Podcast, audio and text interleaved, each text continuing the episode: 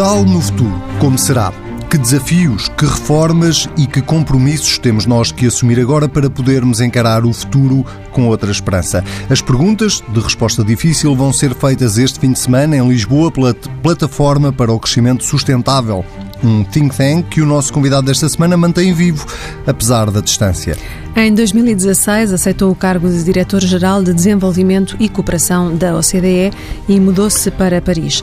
Largou o cargo de Vice-Presidente do PSD, mas nem por isso se afastou da política nacional, onde já foi Secretário de Estado e Ministro do Ambiente, Ordenamento do Território e Energia no governo de Passos Coelho. Jorge Moreira da Silva é o convidado desta semana da Vida do Dinheiro. Seja muito bem-vindo. Muito obrigado. Muito bem-vindo, obrigado por ter aceitado a nossa, uh, o nosso convite. A, a, plataforma que lidera organiza este sábado o Congresso Portugal no Futuro, Desafios, Reformas e Compromissos e pretende debater os principais desafios que se colocam a uh, Portugal. A pergunta é se tivesse que escolher apenas três desafios que o país enfrenta, quais seriam? Bom, um, dos nossos uh, princípios e objetivos é precisamente ter uma abordagem uh, holística e abrangente das reformas estruturais, mas parece-me evidente que uh, o tema da dívida, o tema das desigualdades, e as questões uh, associadas à revolução tecnológica têm, obviamente, uma enorme uh, importância, seja na sustentabilidade do Estado Social, seja na reindustrialização, seja na alteração do perfil da nossa economia, seja até na coesão social e territorial. mas julgo que a importância deste Congresso é o de precisamente não fazermos uma escolha apenas dos temas da conjuntura, da financiarização da política a, que vimos assistindo há muitos, muitos anos, eh, mas que, pelo contrário, olhe para os outros déficits e para as outras dívidas, além do déficit orçamental e da dívida pública. Porque, como eu sempre disse, mesmo quando a Plataforma para o Crescimento Sustentável foi fundada em 2011, eh, mesmo que o nosso problema da dívida ou do déficit da despesa fosse resolvido, nem assim teríamos garantias de crescer de uma forma sustentada e sustentável, porque as alavancas do crescimento estão avariadas há muito tempo. Eh, quando olhamos, olhamos para o tema da justiça, da dependência energética do exterior, eh, da baixa eh, penetração da investigação e desenvolvimento no setor privado, a baixa penetração de tecnologias nas exportações, a dicotomia ainda enorme entre interior uh, e litoral, uh, o abandono escolar, as baixas competências na matemática, na leitura, uh, isso demonstra que, mesmo que as questões financeiras fossem resolvidas, não teríamos condições para crescer de uma forma sustentada e sustentável. E por isso achei, em 2011, quando fundamos a plataforma, quando lançamos uma visão pós-Troika, o relatório que lançamos em 2011, que era importante olhar uh, uh, além da consolidação orçamental, que é condição necessária, mas não suficiente, que era necessário olhar além das fronteiras partidárias, porque a chave de leitura ideológica e programática dos partidos já não consegue eh, abarcar toda a novidade, toda a inovação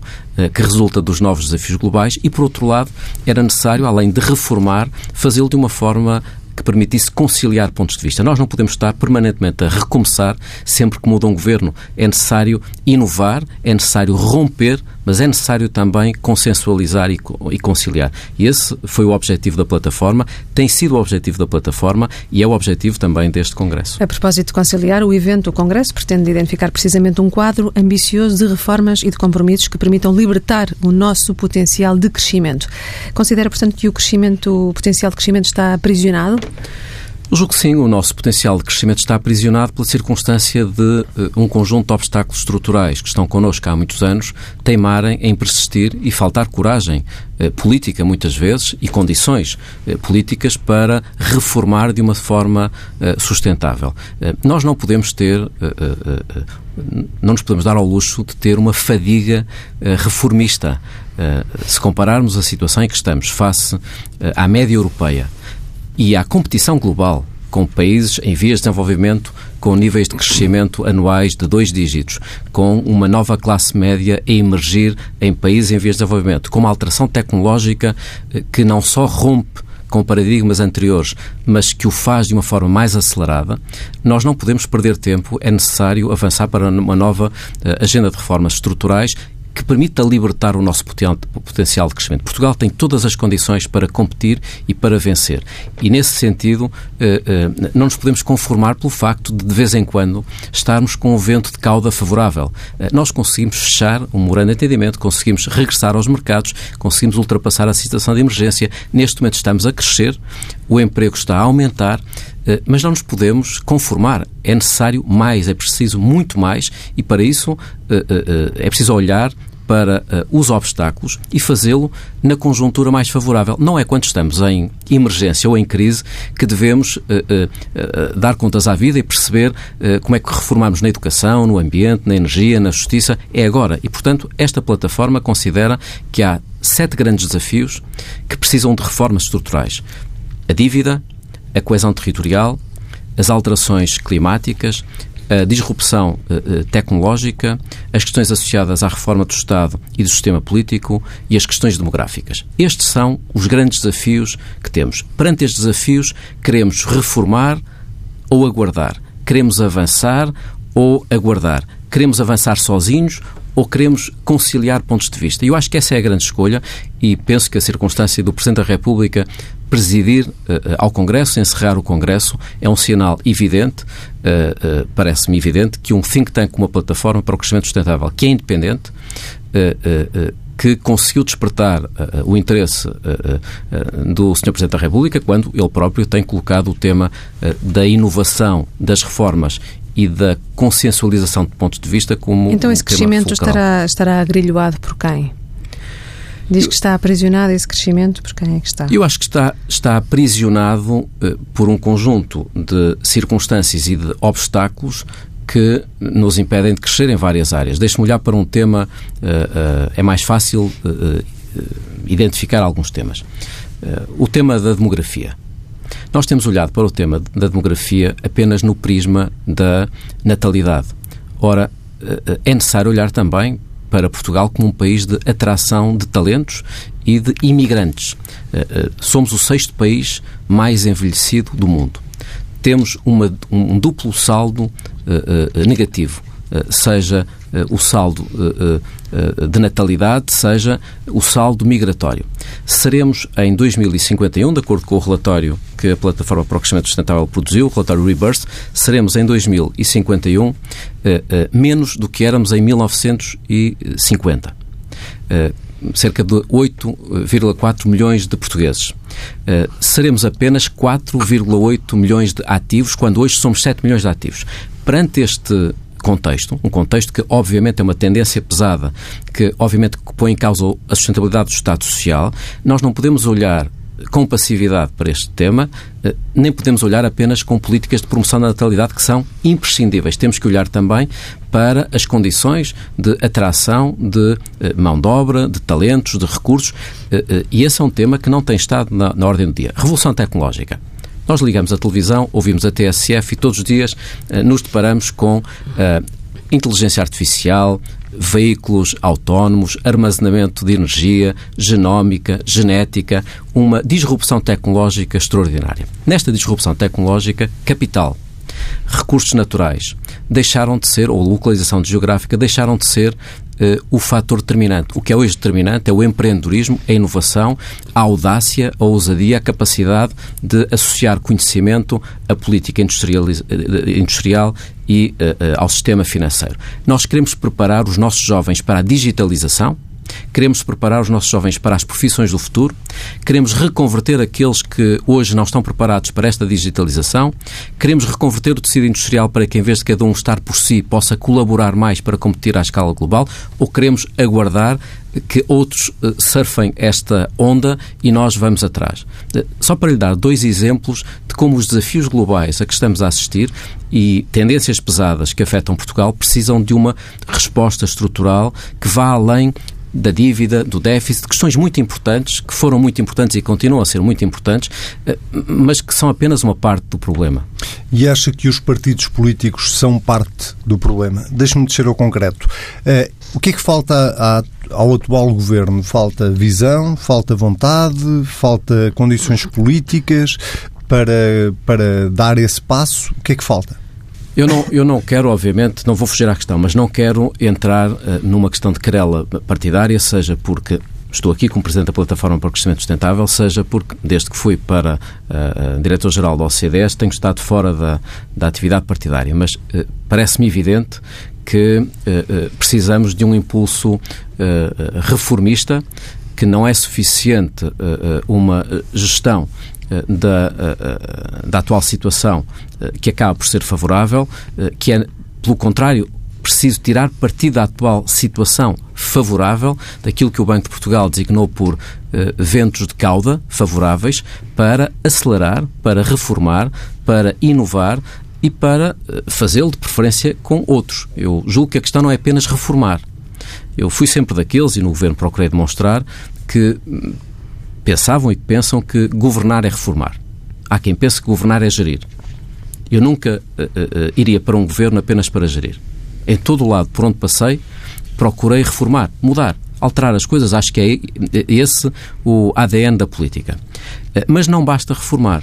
É necessário reformar de uma forma que assegure previsibilidade e estabilidade. Ora, eu acho que esses dois requisitos eh, ainda estão em falta em Portugal. Seja o impulso reformista, seja a capacidade para conciliar pontos de vista. Nós temos vivido nos últimos anos, eh, eh, já no período de ajustamento. E mesmo depois do período de ajustamento, num clima político demasiado crispado, demasiado orientado pelas posições uh, entrincheiradas de cada partido político e de cada força política, raramente saindo da zona de conforto ideológica e programática, procurando conciliar pontos de vista, temos, como costuma dizer no jargão uh, uh, anglo-saxónico, demasiada politics e muita pou, muito pouca policy.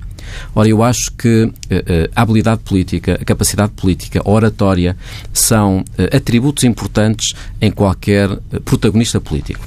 Mas o que nós estamos mesmo a precisar em Portugal é de uma solução de política pública, uma solução de policy que seja mobilizadora, que consiga congregar vários pontos de vista, nós não temos que vencer sozinhos. Esta ideia de que para que uh, alguém possa vencer, outros têm que perder, que para que eu tenha razão, alguém não pode ter razão de forma alguma, uma ideia um pouco manicaísta da política, confesso que me causa imensa irritação, porque eu acho que uh, a política deve ser feita com racionalidade, com uh, uh, sentido ético e com uma perspectiva de médio e de longo prazo. Eu penso sempre, como acho que a Rosália e, e, e sempre pensam no, no, nos vossos filhos, nos vossos netos, o que é que, o que, é que nós podemos uh, uh, legar de país aos nossos filhos e aos nossos netos. Ora, não é num permanente combate político-partidário tentando destruir os argumentos da outra parte. Dirão, bom, mas isso é uma utopia, a, a, a política não é para, para isso. Bom, eu por acaso acho que é e espero que em Portugal ainda possa ser, e a prova de que é, é que esta plataforma existe com mais de 400 pessoas de vários quadrantes políticos, muita gente que não tem vontade de entrar em sedes partidárias, mas que vai a estes, estes congressos, participam em 30 grupos de trabalho, que significa que existe vontade de participação política e cívica, mas talvez de uma forma diferente. Eu há muitos anos que defendo Uh, uh, uh, e o Anselmo ouviu-me isso, a Rosália provavelmente também, mas, mas o Anselmo ouviu seguramente em congressos partidários.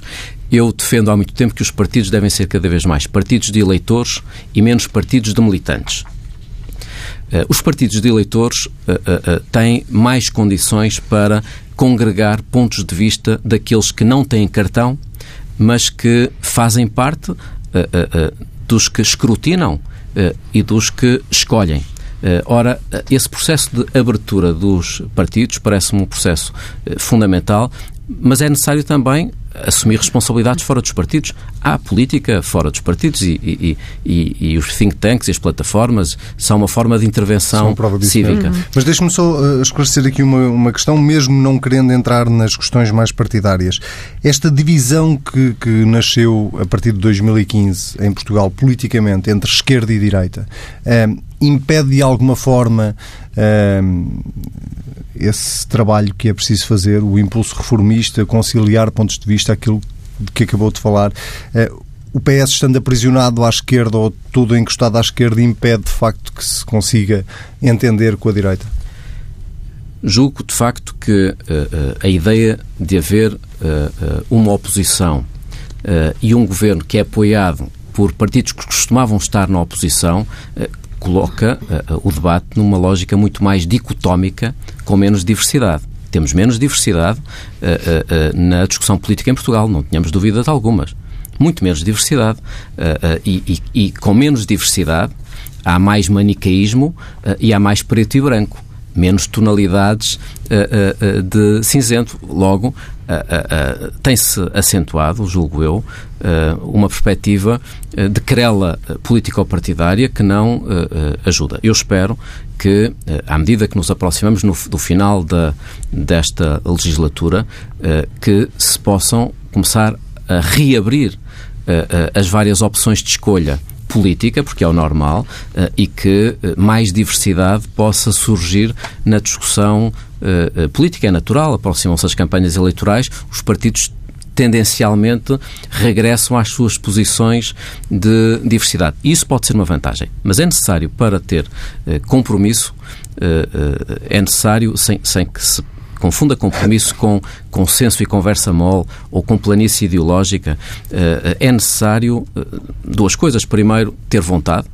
Ninguém pode conciliar pontos de vista quando não há vontade, e julgo que tem faltado vontade política para conciliar pontos de vista. E há uma segunda. Por parte do Partido Socialista? Eu estou a falar em, em, em, geral, eu não, não quero entrar, até porque seria fácil eu também contribuir para, esse, para, esse, uh, para essa querela político-partidária e eu dado que estou a procurar através da plataforma abrir, eh, eh, não, não, não me compete estar a, a, a fazer um, um, uma avaliação que reduza essa margem de manobra que eu espero que a plataforma possa ter.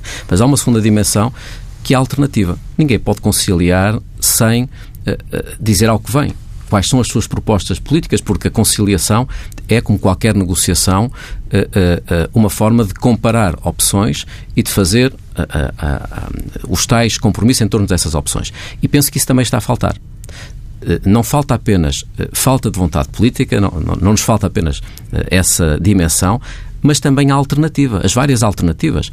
É muito difícil que hoje dizer o que é que cada um dos partidos pensa sobre a revolução tecnológica, sobre as questões demográficas, sobre uh, a dimensão de, de sustentabilidade uh, da dívida, sobre a questão da, da eh, fiscalidade, uh, sobre as alterações climáticas e a revolução energética, sobre a reforma do Estado e do sistema político. Este é um bom exemplo. Repare, há anos que defendemos uma reforma do Estado e do sistema político. Não há governo algum, não há partido algum que não coloque isso como um tema cimeiro.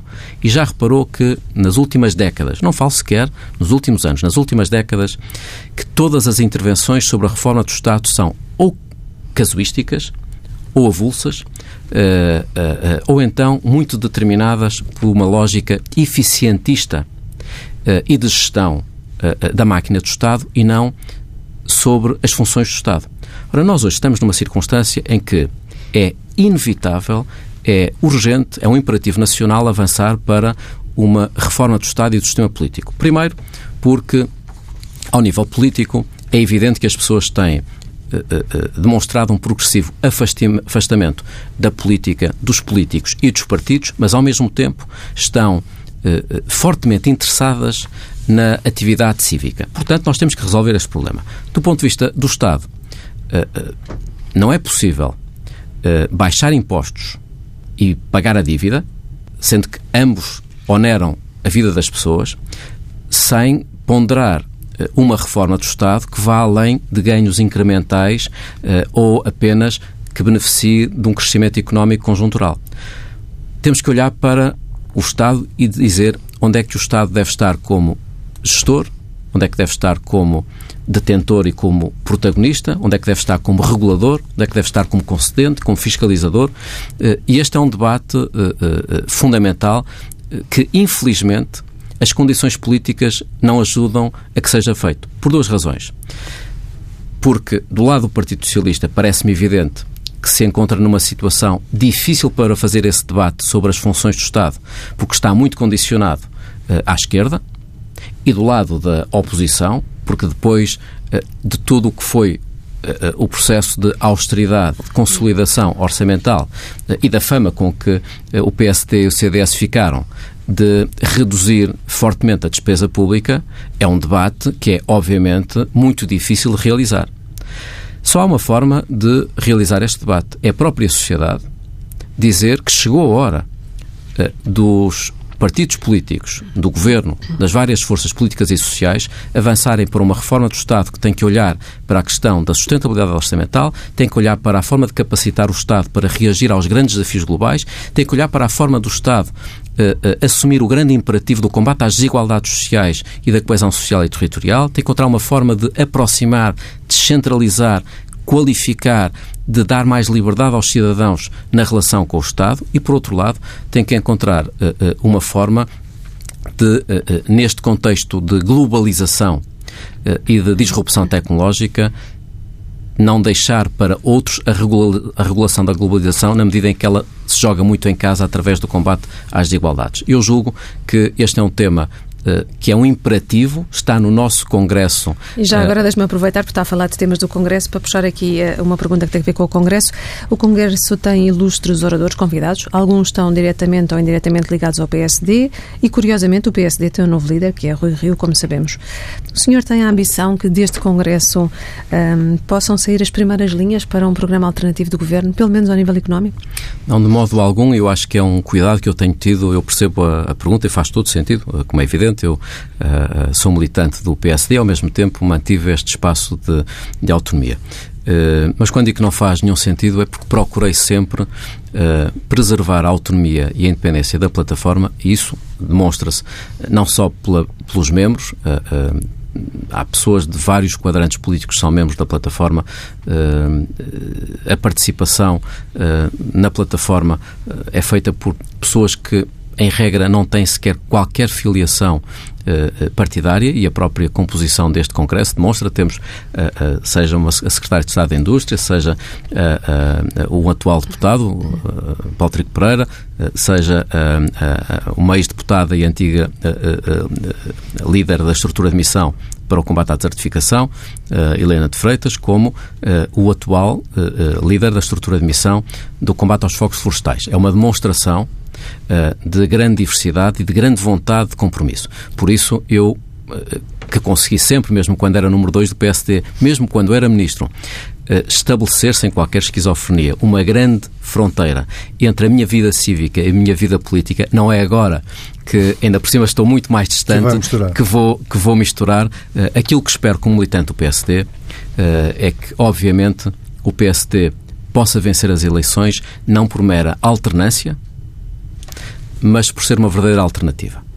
Uh, eu espero que o PSD possa vencer as eleições não porque o poder, como se costuma dizer, lhe cai no colo, porque alguém perde as eleições, mas porque merece vencer as eleições, porque tem um programa político de médio e longo prazo alternativo, eh, inovador, reformista e com capacidade de fazer compromissos. E, portanto, eu espero, não podendo fazer vida partidária, dadas as funções que tem a nossa IDE, e não querendo fazê-lo, na medida em que estou fortemente empenhado nesta vida cívica na plataforma para o crescimento sustentável, ainda assim sou militante do PSD, desejo ao Dr. Rio a, a, a melhor sorte, espero que possa vencer a, as eleições, mas que o faça eh, por verdadeira alternativa e não por alternância. Nos últimos dois anos eh, de oposição eh, por parte do PSD, a estratégia de Pedro Passos Coelho assentou muito na ideia de, de que vinha aí o diabo de para a economia. A pergunta é, até à luz daquilo que acabámos de conversar, a pergunta é se isto foi uma boa estratégia, tendo em conta que as pessoas de facto olham para, para o país e vem o país a crescer, o desemprego a cair, eh, as taxas de juro baixas eh, e até a dívida, pelo menos em percentagem do PIB, eh, já está a começar a ser reduzida. Foi um erro esta estratégia? Como uh, acontece sempre na, na, na, questão política e comunicacional, há uh, uh, uma, uma certa caricaturização da, da, da, da das, das, da, da, mensagem da, da, mensagem política. E eu acho injusto, sinceramente, estar a reduzir uh, a, uma, a uma frase o programa político de Passos Coelho, seja no governo, porque acho, sinceramente, que uh, uh, lhe temos a agradecer muito por tudo aquilo que fez. Uh, eu pude uh, vê-lo de uma forma ainda mais próxima, dado que fui seu colaborador no partido e no, e no, e no, e no governo, mas julgo também na oposição, Uh, não é apenas o PST, mas o país em geral, lhe deve agradecer a forma como fez a oposição. Porque a forma como foi feita a oposição nos últimos dois anos uh, foi consentânea e coerente com o programa político que levou ao, às eleições. Ora, nós estamos demasiado habituados a políticos que mudam de opinião quando mudam as circunstâncias.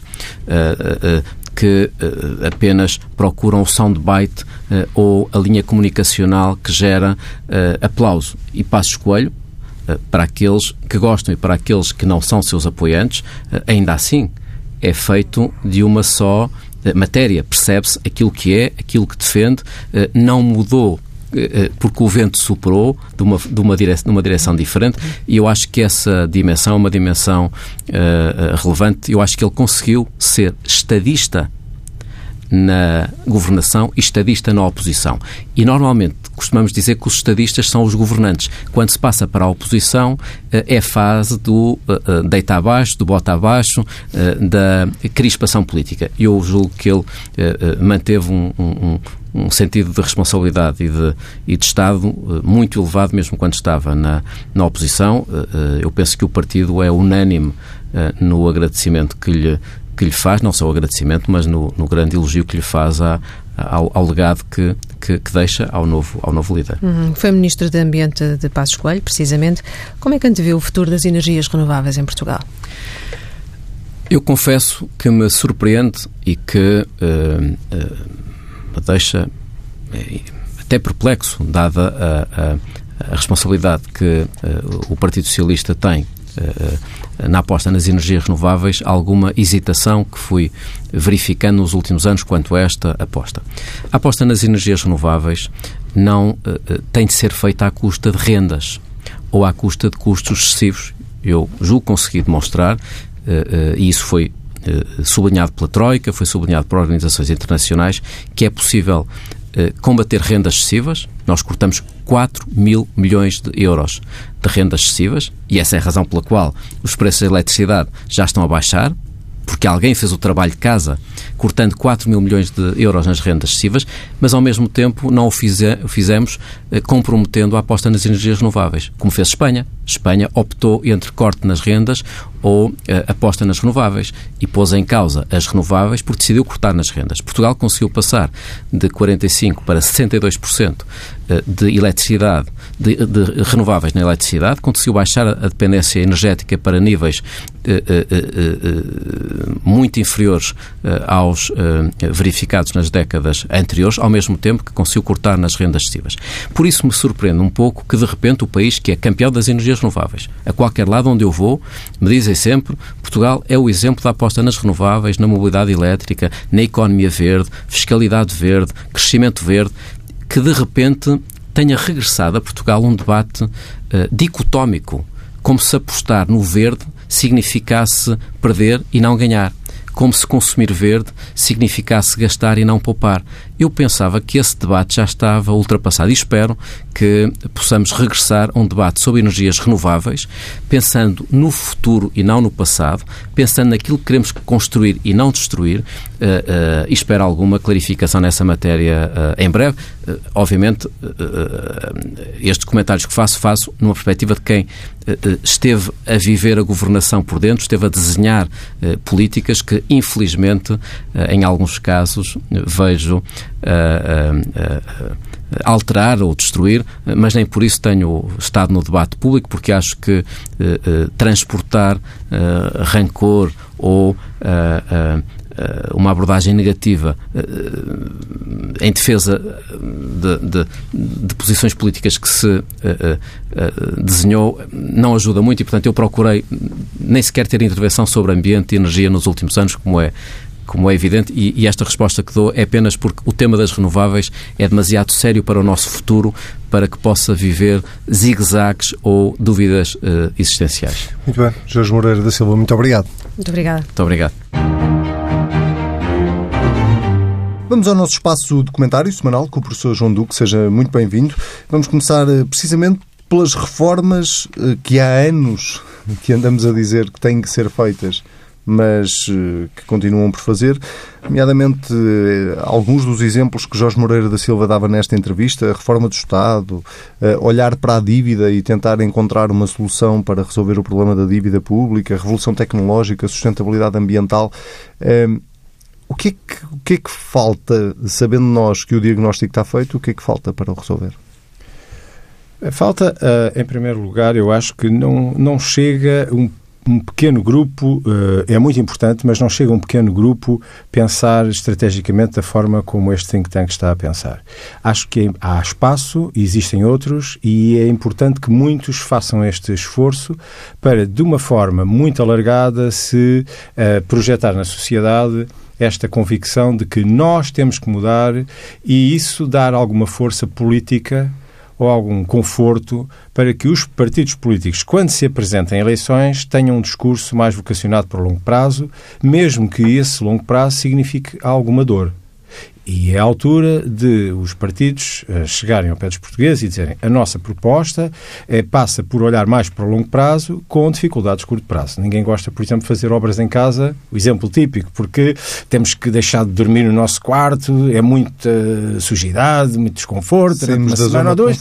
É, não, é horrível, mas temos que pensar porque isto vai ser muito bom daqui a dois meses. Pronto. E é isso que temos que fazer. Não é na sociedade portuguesa dois meses, são alguns anos. A nossa sociedade está numa transformação muito grande, muito grande. A maior é a questão demográfica, que é que tem estado a avolumar-se, a avolumar-se e cada vez a ser mais emergente, mas toda a gente a pensar que isto se vai resolver. Uh, e quando eu começo a falar em projeções para 2060 ou 2080, ninguém me quer ouvir. Mas, de facto, nós temos que fazer o percurso até lá. Porque se não fizermos um percurso suave até lá, a sociedade portuguesa vai rasgar um dia e vai rasgar porque não temos capacidade nenhuma para acomodar aquilo que são as alterações da dimensão da sociedade e da composição da sociedade.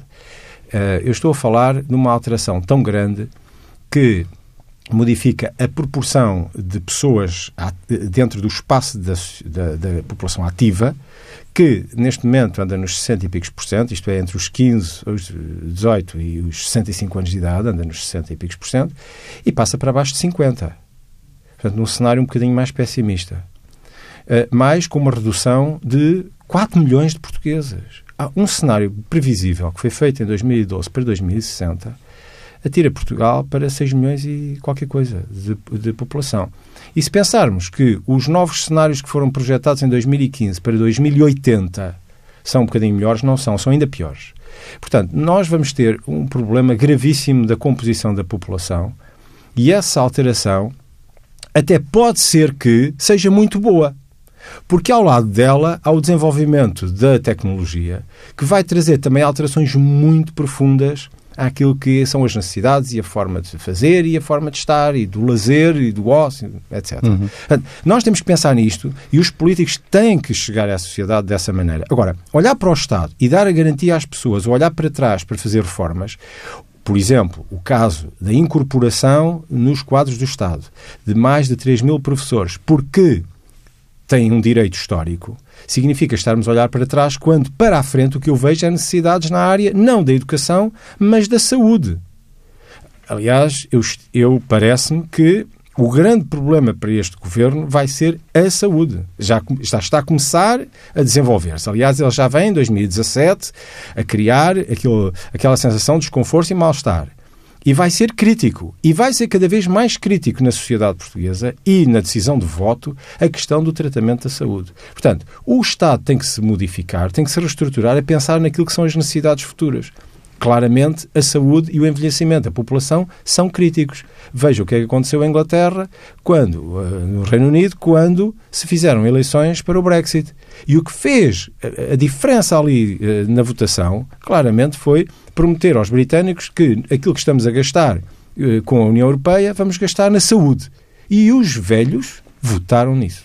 Vamos a um outro tema que está a marcar a semana, que tem a ver ainda com o Montepio Geral uh, e com esta notícia de que uh, os balcões do banco uh, vão ter que angariar qualquer coisa como 970 milhões de euros em produtos de capitalização.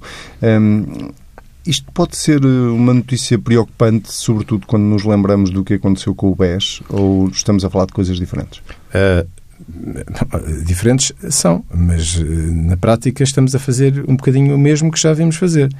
É usar balcões de retalho de uma instituição para subscrição de produtos da instituição que é dona dessa instituição financeira. Uh, isto, isto, em bom rigor, não devia ser permitido. Antes, os produtos são bons, uh, a Associação Mutualista devia vender os produtos ao balcão das outras instituições financeiras, ao lado e em concorrência com outros produtos que eles vendem. Portanto, não, era, não, era, não, eram, não eram diferentes, eram iguais. E aí sim víamos a qualidade e a atratividade deste tipo de produtos. Assim, muitas vezes confunde-se, as pessoas têm dúvidas que, dentro de uns tempos, se houver algum problema, as pessoas não invoquem que estavam a subscrever coisas do Monte Pio. Aliás, achavam que estavam a fazer depósitos no Monte Pio. Já vimos isso acontecer. Já vimos isso. E, tanta vez. Sim, e vai acontecer. Porque mesmo que pessoas que assinem documentos a dizer que tomaram conhecimento, vão dizer que não têm capacidade para ler aquilo e entender o que estão a escrever. E, portanto, aliás, vemos até agora o, o Cristiano Ronaldo não é? é um exemplo de que diz eu não tenho capacidade para entender a sofisticação dos esquemas uh, uh, de, fuga ou de evasão fiscal, etc., que, que montaram a, a meu soldo. E eu não claro. tenho noção disto. E, portanto, as pessoas vão usar isto, seguramente. Se correrem bem, não usam. Se correr mal, vamos ter a ouvir a mesma coisa. E, portanto, isto é um erro que não devíamos cair. E eu suspeito que nós vamos voltar a falar do Mundo Pio várias vezes ainda nos próximos tempos. Professor João Duque, muito obrigado. Voltamos a falar na próxima semana. Até à semana. Falta só a nossa rúbrica de finanças pessoais. Esta semana, a jornalista do Dinheiro Vivo, Ana Sanlês, vai explicar-nos como evitar surpresas quando compra um carro usado. Os números não mentem. O setor automóvel está novamente em alta em Portugal. Se a troca de carro é uma das suas resoluções para 2018, é melhor começar já a fazer contas. Comprar um automóvel em segunda mão pode parecer boa ideia, à partida fica mais em conta, mas antes de pôr o pé no acelerador, o melhor é confirmar que não está a comprar gato por lebre. Não são raros os casos em que o proprietário do veículo tira uns quilómetros ao contador antes de entregá-lo ao stand. Aqui há várias formas de não ser enganado. A mais fácil, ir ao IMT pedir uma certidão de inspeções técnicas. É este documento que lhe mostra quantos quilómetros tinha o carro que quer comprar na altura da última inspeção. Custa 30 euros ou 27 se for pedido online. Em alternativa, e se o dono do stand deixar, pode sempre pedir uma inspeção facultativa. Se o carro que lhe chamou a atenção estiver à venda noutro país, não há razão para alarme. São vários os sites que, por cerca de 10 euros, lhe dão acesso a todo o histórico do automóvel. Tenha atenção, no entanto, que o stand que lhe vender o carro não é obrigado a reembolsá-lo em caso de fraude. Se houver litígio, pode recorrer ao Centro de Arbitragem do Setor Automóvel para uma solução amigável. O último recurso é mesmo o Tribunal e aqui, o que parecia barato vai mesmo sair muito caro. A vida do dinheiro fica por aqui. Já sabe, pode ler tudo na edição em papel do Dinheiro Vivo, que sai ao sábado com o DN e com o JN, e ouvir sempre que quiser. Basta para isso ir a tsf.pt. Até para a semana.